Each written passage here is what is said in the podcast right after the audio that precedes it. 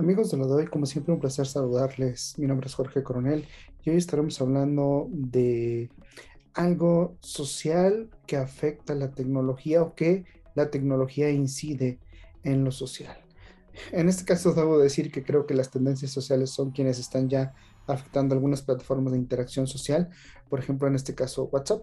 ¿Y de qué estamos hablando? Bueno, pues que hoy las redes sociales se vuelven más incluyentes el ejemplo es WhatsApp, que ahora ofrece emojis de un hombre embarazado y personas no binarias, ¿no? Cada vez son más las empresas que se suman a esta tendencia de intentar ser inclusivos y dar visibilidad a la comunidad LGBT. Esta plataforma pues no es la excepción.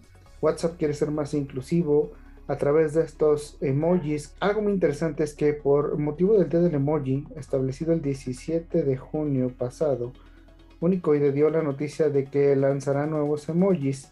Entre estos son los, como ya decíamos, de un hombre embarazado y está disponible a partir de este mes de septiembre. Por eso lo mencionamos ahora, ya están entrando en vigor, ya estarán disponibles. Y estos nuevos emojis que, eh, pues de lo que más llama la atención, porque hay de varias cosas, es que te puedes encontrar a personas no binarias y personas no binarias también embarazadas, ¿no? Entonces, bueno, pues estos cambios sin duda reflejan una tendencia social que ahora está afectando la manera en la que interactuamos en las plataformas digitales y la tecnología. Pues hasta aquí lo que tenemos en, eh, en Puebla Digital para lo de hoy. Mi nombre es Jorge Coronel. Cuídense mucho. Nos escuchamos y nos vemos la próxima.